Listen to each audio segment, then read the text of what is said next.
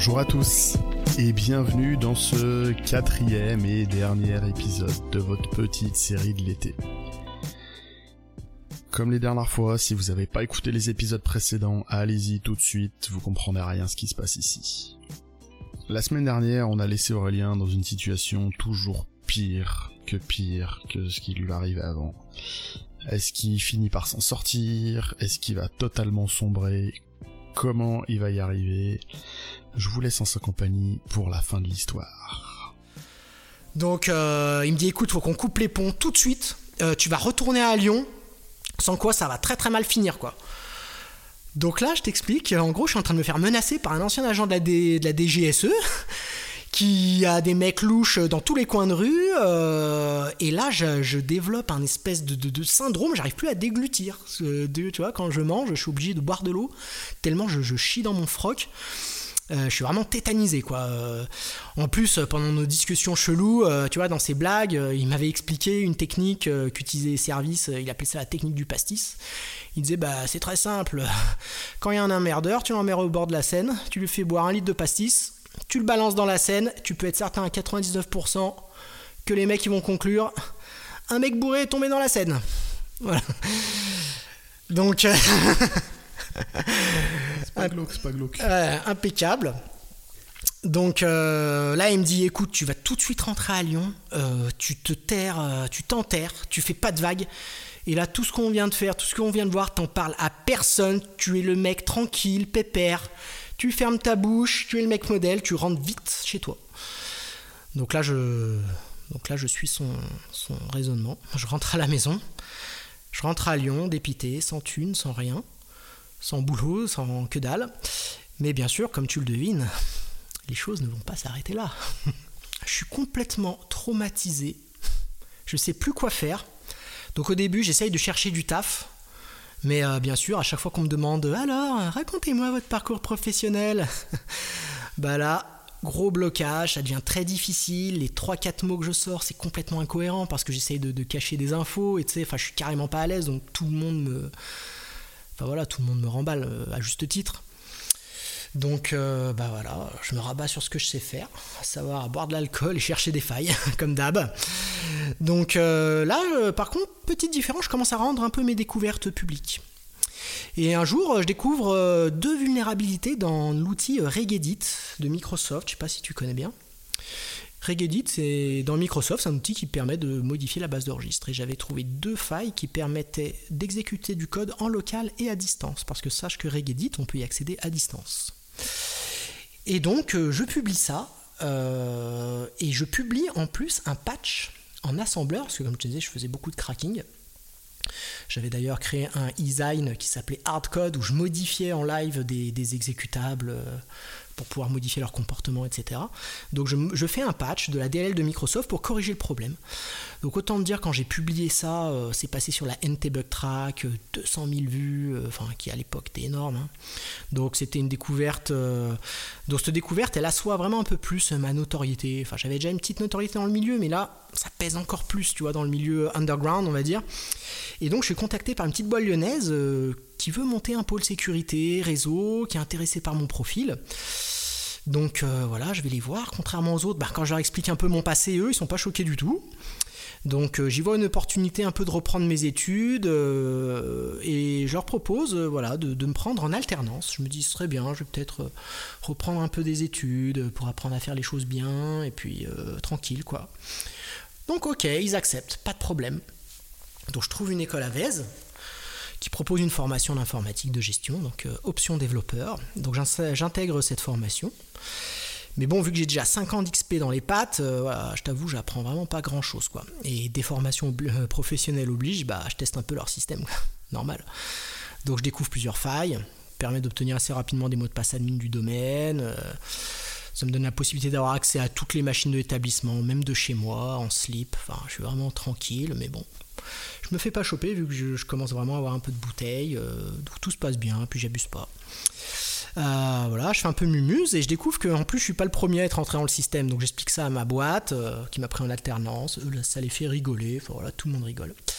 Et dans cette boîte, bah, je travaille sur une espèce entre guillemets d'arme numérique Donc c'était à l'époque un nouveau concept, c'était une backdoor qui était capable de passer à travers les firewalls personnels grâce à ce qu'on appelait une injection de DLL dans un processus actif, ce qui permettait de créer ce qu'on appelait un rootkit, c'est-à-dire un logiciel qui modifie ton système pour renvoyer des fausses informations et berner un peu l'utilisateur.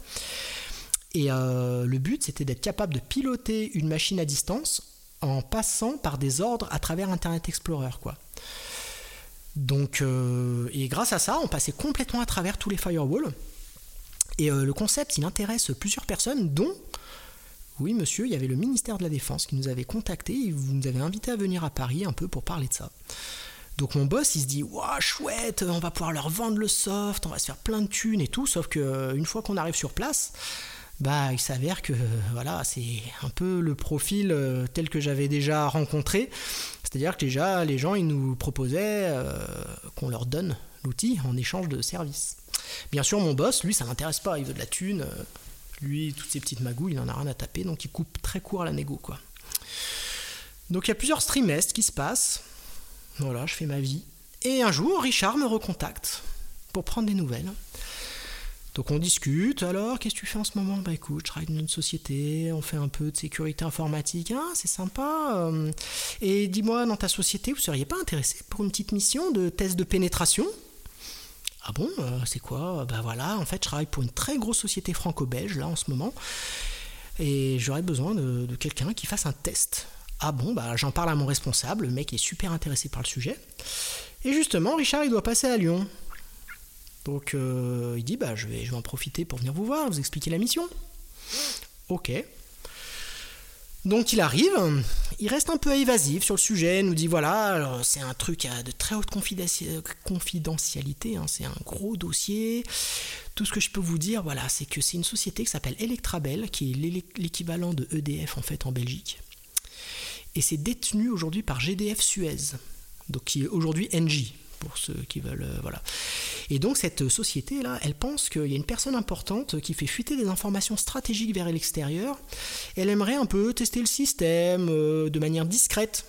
Voilà, mais c'est tout validé par la direction, hein, vous inquiétez pas. Hein. le but, c'est juste de tester euh, s'il n'y a pas des fuites, s'il n'y a pas des trucs qui puent. voilà, donc la mission, c'est facturer 6000 euros juste pour une soirée. Mon boss, il entend ça. Il dit Ok, on accepte la mission.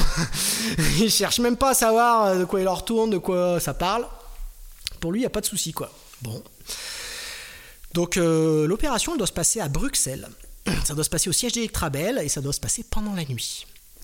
Donc on se donne rendez-vous avec Richard direct là-bas, voilà, on y va en bagnole, on roule toute la nuit, toute la journée, on prend des hôtels, bref, on arrive euh, là-bas et quand on rentre dans le bâtiment, Richard il demande à l'accueil "Bonjour, je cherche à parler à Jean-Pierre Hansen s'il vous plaît." Et là on voit un mec hyper bien sapé, enfin un gars qui impose le respect quoi. Donc euh, je, ne savais pas qui c'était, mais je te le fais en mille. C'est juste le PDG, vice-président, le président d'Electrabel et le vice-président du groupe Suez genre le numéro 2 du groupe euh, GDF Suez. Enfin, je te laisse imaginer le truc. Le mec qui pèse, quoi. Donc, euh, le mec, il vient nous chercher à l'accueil. Euh, il nous emmène dans une grande salle de réunion et là, il nous file son badge. Il nous dit, ouais, avec ça, vous pouvez accéder à tout le bâtiment, tout ça, tout ça. Et il prévient l'accueil, voilà, il y a des gens qui vont traîner dans les couloirs, faut pas vous inquiéter, ils font des tests. Bon il nous explique euh, l'affaire un peu plus en détail. Il nous dit bah voilà, par contre, j'aimerais que vous cibliez une personne en particulier. Donc il nous donne son nom et le numéro de son bureau. Bon. Donc moi je me dis tiens c'est bizarre pour un test de sécurité en général, moi on me lâche tout seul et démerde-toi pour trouver des failles, là on me donne la cible, euh, on me donne euh, un badge, tu vois c'est bon. Mais bon, qu'à cela ne tienne, hein, on nous dit bon bah par contre attendez un peu que tout le monde soit parti pour commencer votre truc. D'accord. Donc on attend, moi je commence un petit peu euh, à me connecter à une prise réseau, parce qu'il y avait une prise réseau dans la salle de réunion, et un petit peu à sniffer, à scanner ce qui se passe. Et malheureusement, bah, la, machine que je devais cibler, euh, bah, elle n'était pas dispo, n'était pas dispo physiquement. Donc je dis à Richard, bah va falloir aller dans le bureau, quoi, au moins allumer la machine. Ok, pas de problème. Donc on attend que tout le monde se barre. On va dans le bureau du mec. On ouvre son bureau, j'allume sa machine, et bien sûr, bah, la machine me demande un mot de passe de session. Jusque-là, rien ne te choque. Donc moi j'avais toute la panoplie pour craquer des mots de passe avec des CD bootables, etc. Donc je boot sur un CD, alors je te dis à peu près la technique de l'époque, hein, c'était assez simple, hein, c'est tu bootes sur un CD, ça te donne accès à un truc qui s'appelait la SAM, qui était un endroit où il y avait toutes les empreintes euh, des mots de passe, mais que les mots de passe locaux, il n'y avait pas les mots de passe euh, du domaine. Or les mots de passe de session, quand tu te logs sur un truc, c'est des mots de passe du domaine. Donc moi, je craque le mot de passe admin local, et à partir de ce mot de passe admin local, j'ai réussi à remonter et à donc et à me connecter en admin local sur la machine du mec. Donc euh, voilà, je me connecte dessus. Je trouve plein de documents dans une langue vraiment bizarre, etc. Je télécharge tout ça. Là, Richard, il me dit euh, Vas-y, aspire un max d'infos. Euh, j'arrive à accéder au réseau avec le compte du mec et aspirer un max de trucs. Et à un moment, je sais pas qui a eu cette idée de génie. Si c'est Richard ou mon boss de l'époque, mais ah, installe un mouchard en plus, tiens, comme ça on va pouvoir le surveiller. Euh, vous êtes sûr les gars? Oui, oui, oui, vas-y, fais ça. Donc euh, au début je suis un peu réticent, euh, mais bon les gars ils insistent quand même, donc bon, pas de problème. Je mets un keylogger qui renvoie le contenu vers une adresse temporaire. On ferme la machine, on éteint tout, on se barre. La mission est terminée, on rentre chez nous, on se donne rendez-vous à Paris avec Richard pour finaliser l'intervention. Donc ça voulait dire graver le CD avec tout ce qui avait été extrait, euh, on a tout mis sur des DVD, faire un petit rapport, euh, voilà, blablabla. Et ensuite, euh, on rentre sur Lyon et là, je reprends une activité normale. Donc, voilà, donc je reprends une activité normale. Ça veut dire que je reprends les cours, etc. Et, un jour, je suis tranquille dans la cour du lycée. Là, je reçois un coup de fil de Richard. Donc je décroche, ah, comment ça va? et tout. Il me dit écoute, Electrabel a détecté notre intervention et c'est très très chaud, il y a le feu, donc tu préviens tout de suite ton boss. Et moi je comprends pas quoi, je lui dis mais qu'est-ce que tu racontes euh, On était sous le couvert euh, du Big DG, euh, machin. Limite il me raccroche au nez quoi. Bon, donc j'en parle à mon big boss, enfin à mon boss là, qui m'explique que tout va bien. De toute façon, je suis sous sa responsabilité. Tout va bien se passer, il va assumer, il n'y a pas de problème, c'est un truc nickel. Bon, donc moi je m'inquiète pas trop. Mais voilà, je me répète en permanence, je sais pas, j'ai développé un, sixième sens à l'époque, mais ça, sentait les flics, tu vois. Ça pue, ça pue les flics, je le sens pas. Je sens que ça va encore partir en vrille. Enfin, j'avais vraiment le, sens de voir que ça allait partir en, en, en sucette. Et donc, je scrutais les news en permanence, tu vois, sur Internet. Donc, personne parlait de l'affaire euh, Electrabel en France. Personne. Par contre, en Belgique, c'était euh, en train de monter de jour en jour, c'était en train de, devenir un scandale national. Donc c'était euh, tellement devenu euh, grave qu'ils avaient carrément donné un nom au truc, s'appelait Electragate. En fait, c'est une référence au Watergate. Watergate, en gros, c'est des mecs qui s'étaient fait choper aux États-Unis en train de placer des micro-espions dans un bâtiment officiel. je sais plus l'histoire, bref. Donc voilà, c'était en train de monter vraiment en patate. Et un mercredi matin, J'arrive au taf et on m'annonce euh, que mon boss il en garde à vue. Ah, et quelques jours plus tard, bah, c'est chez moi qu'on vient me chercher. Euh, et on m'explique que l'affaire elle est très très grave car euh, on peut se faire accuser d'ingérence. Donc l'ingérence, pour ceux qui ne connaissent pas, c'est le fait de s'occuper, enfin de se mêler des affaires d'une puissance étrangère. En gros. Et ça, c'est 5 ans de prison et 1 million d'euros d'amende. Donc euh, là, je te laisse imaginer, on se fait, euh, euh, choper, on se fait cuisiner par les flics, etc. bon, ça se passe pas très bien. Et voilà, donc on se fait cuisiner, on nous, et on nous explique qu'on sera convoqués tous les trois pour nous expliquer devant les services en Belgique sur cette affaire. Qu'à un moment, il faudra aller en Belgique pour s'expliquer parce que là-bas, c'est chaud. Donc on est en fin d'année scolaire et mon boss il doit aller voir mon école euh, pour faire un point avec mes profs euh, sur l'année en cours. Et à son retour, il m'explique bah, qu'il leur a dit que, enfin, il a dit aux profs, en gros, euh, ouais, vous savez pas à qui vous avez affaire. le mec, il a déjà piraté votre réseau depuis longtemps. et de toute façon, je pourrais pas le garder. en gros, je suis en train de me rendre compte qu'il est en train de me la faire à l'envers. Euh, et je commence vraiment à prendre la mort contre sa face, quoi. Donc là, il y a l'école qui me convoque pour parler des histoires de piratage, enfin, pas, de, pas des autres histoires dont je t'ai parlé, mais du piratage de l'école. Et eux, ils me menacent de me virer si je suis pas coopératif. Donc euh, autant dire qu'après trois gardes à vue, des menaces d'un agent de la DGSE et une histoire euh, où je risque 50 tôles, le petit coup de pression de l'école, ça m'a un peu fait rire. Donc je leur annonce que je vais arrêter mes études et que je ferai pas de deuxième année. Donc, retour à la case départ. Pas de thunes, pas de boulot, des emmerdes jusqu'au cou. Je me remets à picoler, parce qu'il n'y a que ça qui marche de plus en plus. Et en plus, là, un nouveau concept et je rentre dans une espèce de, dépression. Euh, je me répète tout le temps en boucle dans ma tête. Putain, mais je suis trop con, je suis un raté, je suis un bouffon. Enfin, tu vois vraiment la, dévaluation constante. Je suis vraiment dans un. Je rentre dans un esprit très très bad. Euh, ouais, très mauvais esprit quoi. Et j'ai un ancien collègue qui lui s'est fait virer aussi, comme un mal propre par euh, ce fameux ancien boss. Euh, qui reprend contact avec moi. Il me propose qu'on monte ensemble une société de réseau et de développement. Chose que j'accepte parce que de toute façon j'ai aucune solution. Et lui aussi, il a une très mauvaise expérience euh, avec l'ancien boss, qui l'a foutu dehors comme un malpropre. Et tous les deux, on se monte la tête, tu vois, toute la journée. On monte la haine, c'est un salaud, on aurait dû lui faire ci, on aurait dû lui faire ça, etc. Machin. Et un jour, voilà, au bout de plusieurs mois, je suis remonté à bloc et je suis dans un état d'esprit vraiment dark, dark. Euh, vraiment, je ne vous conseille pas d'être dans cet état d'esprit, hein, chers auditeurs. Et je décide de passer à l'offensive, euh, vraiment par vengeance. Donc, euh, mon objectif, c'est de faire couler la boîte de mon ancien boss, tout en récupérant, si possible, ses clients. Donc, je ne vais pas vous détailler la série d'attaques, ça a duré un petit moment.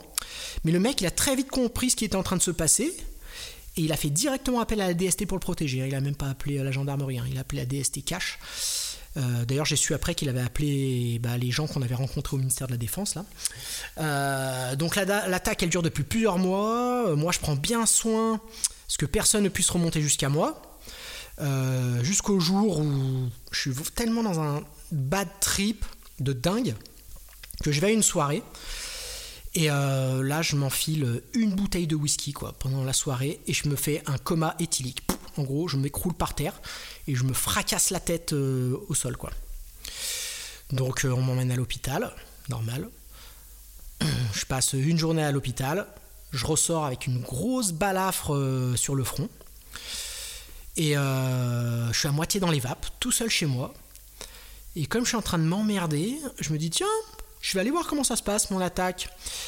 Et là je fais une connerie, c'est que je me connecte à un VPN du gars, mais sans passer par mes protections habituelles.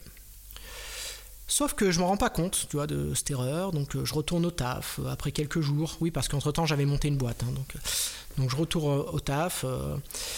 et comme je te dis, mon fameux sixième sens, tu vois, je perçois que, hum, que je suis sous surveillance. Je sens que ça pue. Je sens qu'il y a quelqu'un qui me surveille. Donc j'en parle à mon collègue. Je lui dis, ça sent les flics, ça sent les flics là. Il va se passer quelque chose. Et lui il rigole. Il me dit, mais t'es un paranoïaque, c'est n'importe quoi et tout. Et la semaine d'après, alors que j'ai un rendez-vous client, je me pointe au bureau pour récupérer des affaires, et là, qu'est-ce qu'il y a? Trois agents de la DST qui m'attendent avec un grand sourire.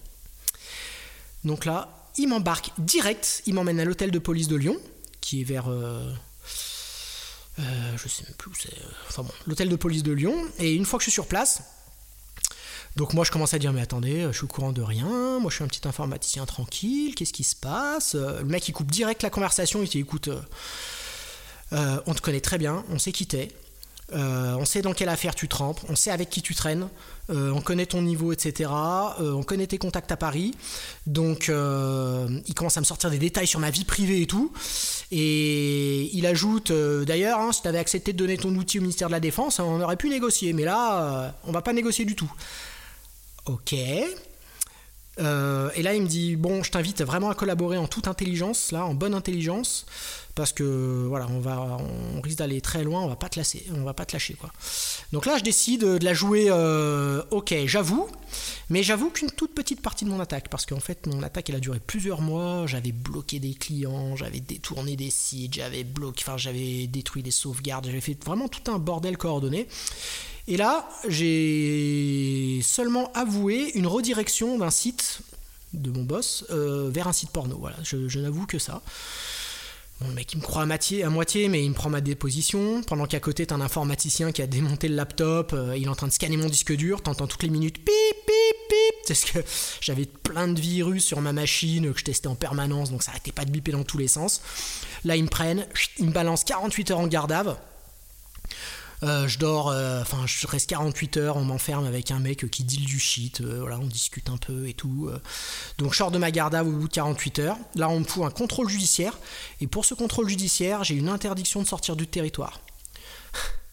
Sauf que dans le même temps, il y a l'affaire Electrabel qui me rattrape, et la Belgique demande à ce que je me rende au procès. Ça sent bon. Ça, va être pratique. ça, va être simple. Ça va très bien se passer. Donc, donc là, euh, j'arrive à obtenir une aide judiciaire. Je trouve un avocat en, Belgique, euh, en Belgique pour me représenter. Et bizarrement, je trouve un avocat assez facilement. Euh, et le mec, il est même presque content de me représenter. en fait, je suis en train de me rendre compte qu'en Belgique, c'est l'affaire du siècle. Tu vois, c'est la grosse affaire d'espionnage qui est en train de, de, monter. voilà. D'ailleurs, je t'en parlerai plus tard, mais il y a un livre qui est sorti sur cette affaire, donc où je suis cité. Je l'ai amené d'ailleurs ici. Donc, euh, donc j'arrive à trouver un avocat euh, et moi je suis l'affaire sur internet. Donc je regarde ce qui se passe. Parce que sur internet c'est très médiatisé, en tout cas en Belgique, notamment par un, quotidien qui s'appelle Le Soir, qui, suit vachement. Alors qu'en France, personne n'en parle, hein. tout le monde s'en fout. Et, euh, et un moment, moment de soulagement, en fait, il y a une suspension du prononcé. Alors qu'est-ce que c'est? Bah, Mon avocat il me dit c'est juste incroyable.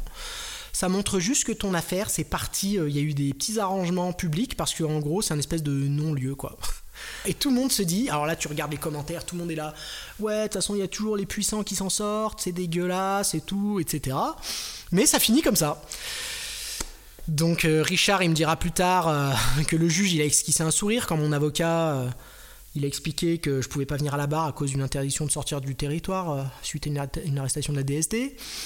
Euh, et justement, Richard, il me dit, mais je crois que tu imagines pas qui est intervenu dans cette affaire, quoi. Il y a eu du il y a eu euh, du politique, euh, il y a eu énormément de trucs.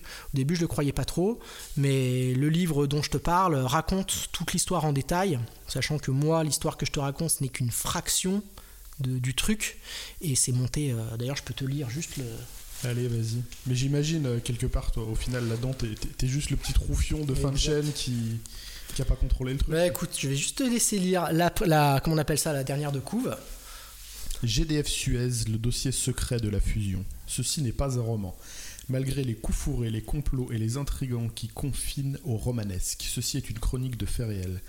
La chronique d'une affaire qui a tenu le monde politico-économique européen en haleine durant près de deux ans qui a impliqué six gouvernements, qui est entré dans les annales parlementaires françaises avec 137 449 amendements déposés, qui a généré des milliards d'euros d'échanges boursiers, des dizaines de millions d'euros d'honoraires de barreaux d'avocats et de banques d'affaires, qui a déterminé le, futur de plus de 200 000 travailleurs sur cinq continents. La chronique surtout d'un capitalisme empreint de considérations politiciennes, matinée de raison d'État. Un capitalisme à la française, marqué par l'hégémonie d'un microcosme aux confins des cabinets et des conseils d'administration. Fruit d'une enquête scrupuleusement et rondement menée depuis octobre 2006 de Dubaï à Boston en passant par Rome, Paris et Bruxelles, ce livre apparaît comme le miroir sans teint de petits arrangements entre amis. Et eh ben. Voilà, ça te donne l'ambiance. Ouais, je sens que je vais te le garder celui-là. Ah, où je le retrouve. Mais il a pas l'air tout neuf, mais je serais curieux. il, bah, il, date de 2006, tu sais, c'est une histoire qui, a, qui date maintenant. Donc euh, voilà en gros comment se termine cette affaire. Donc autant te dire que je suis un peu soulagé parce que j'échappe à 5 ans de prison, 1 million d'euros d'amende, une extradition en Belgique, euh, etc. Donc, euh, mais bon, ça a laissé des traces. Hein. Ça a laissé, voilà, ça a laissé pas mal de traces. Donc, donc voilà, et bien sûr il y a eu un deuxième procès. Parce que mon ancien boss, euh, il avait porté plainte. C'est le fait que j'essayais de l'attaquer, etc., que j'avais détourné, ce que je l'avais fait mal quand même. Hein. J'ai récupéré quelques-uns de ses anciens clients et j'en ai qui, l'ont quitté, donc ça lui a fait, ça lui a fait pas mal. ça lui a fait mal. Euh, enfin, bref. Donc euh, voilà, donc je suis convoqué au, au procès. Donc il essaye de me charger à bloc. Il demande 80 000 euros de dommages et intérêts.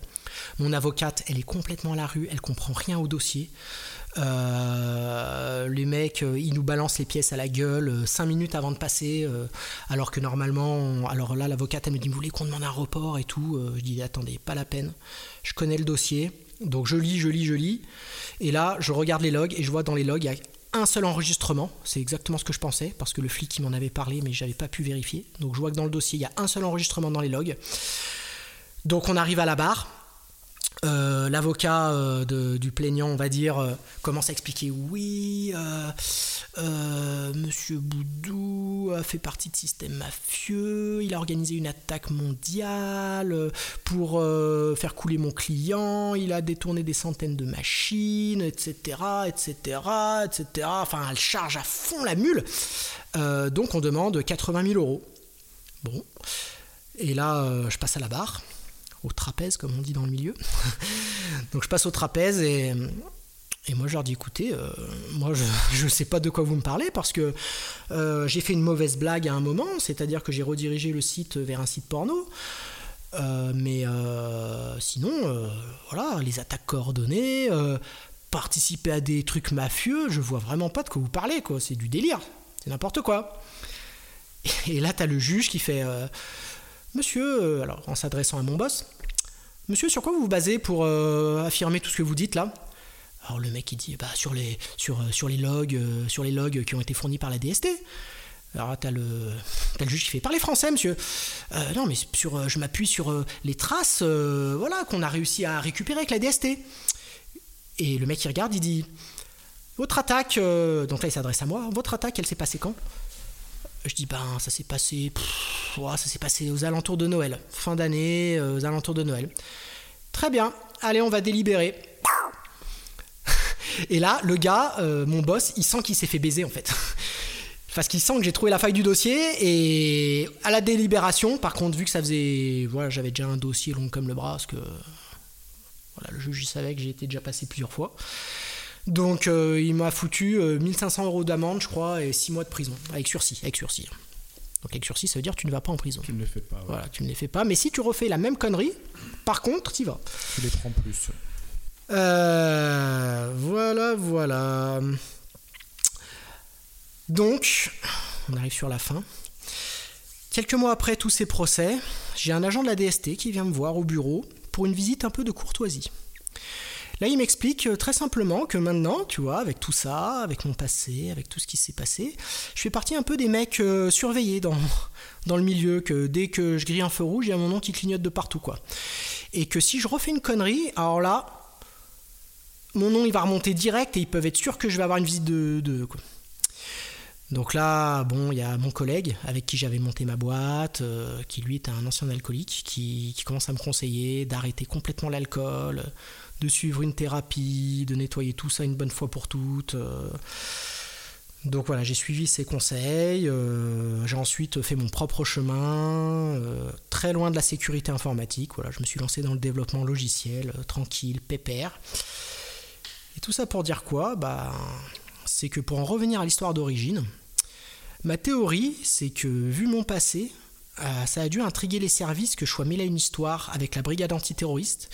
Ils ont voulu s'assurer que j'avais pas repris les affaires en volant et ils ont volé mon ordinateur justement pour pouvoir un peu le décortiquer. Donc ils n'ont pas besoin de, la prise, etc. ils vont prendre le disque dur, ils vont regarder. Et je sais qu'ils sont vraiment très bons à ce genre de choses parce que je suis déjà intervenu avec des anciens agents de la DPSD euh, sur des inters, enfin sur des, sur des missions, et ils sont extrêmement bien formés au crochetage de serrures. Donc ils sont parfaitement capables d'ouvrir des, portes euh, comme ils veulent. Et euh, quand j'ai eu l'affaire d'Electrabel, euh, il y en a, ils n'ont pas hésité à se rendre le lendemain dans le bureau de la personne qu'on avait ciblée. Et les mecs, ils ont tout saccagé pour essayer d'enlever des preuves. Donc pour eux, rentrer chez quelqu'un comme ça à la sauvette, ils en sont très très habitués. Donc voilà, donc je dis ça à ma femme. Je lui dis moi, c'est ma théorie. Ça reste une théorie, tu pourras jamais la prouver. Voilà. Mais c'est ta théorie. Ça reste une théorie, je ne pourrai jamais la prouver. Et, et pour l'instant, c'est la théorie qu'elle trouve peut-être la plus vraisemblable. Alors vraisemblable dans le sens où tout ce qui était avant, euh, faut que ça le soit aussi. Euh, je t'avouerai que, euh, alors moi c'est la deuxième fois que j'entends cette histoire avec plus de détails cette fois que la première. Peut-être j'avais oublié des choses, mais mais déjà, ça me permet de juger que globalement tout est vrai parce que les deux versions sont quand même hyper concordantes. donc, monter un mytho pareil, soit, soit t'as vécu ça, soit mec écrit des bouquins. Il y en a qui ont fait fortune. Hein. Mais, mais ouais, effectivement, c'est c'est rocambolesque. Merci Aurélien pour cette histoire de dingo. Euh, je vais te prendre les sources, j'en mettrai 2-3. Après, si, vous avez du mal à croire à cette histoire euh, en écoutant tout son récit, j'ai envie de dire c'est normal. et c'est plutôt sain de pas croire sur parole euh, une histoire qui a l'air qui a l'air un peu dingue. visiblement, tu as des sources, je verrai ce que, ce que je peux rajouter dans, les, dans les commentaires. je te remercie aussi beaucoup bah, d'être passé à la maison pour enregistrer ça, parce qu'on a fait ça à la maison quand même, c'est plus sympa. Mhm. Bon, bah, c'était sympa, écoutez, merci de m'avoir donné la parole. Je pense que ça va m'aider un peu à soulager tout ça, parce que, par là, on va dire à ma femme, je l'ai dit un peu à personne. Donc euh, voilà, ça me fait un peu une thérapie, ça va me permettre de, même si j'étais déjà passé à autre chose, mais là, de pleinement tourner la page. Et voilà. Et bah, c'est une. Je pense que c'est une bonne conclusion. Merci pour cette super série de l'été. Euh, je vous dis, j'espère, à bientôt euh, pour la rentrée avec des épisodes, euh, on va dire, un peu plus standards, potentiellement moins rocambolesques, un peu plus classiques, mais j'ai été super content de faire ça. À bientôt, Aurélien. Allez, merci, à bientôt. Salut.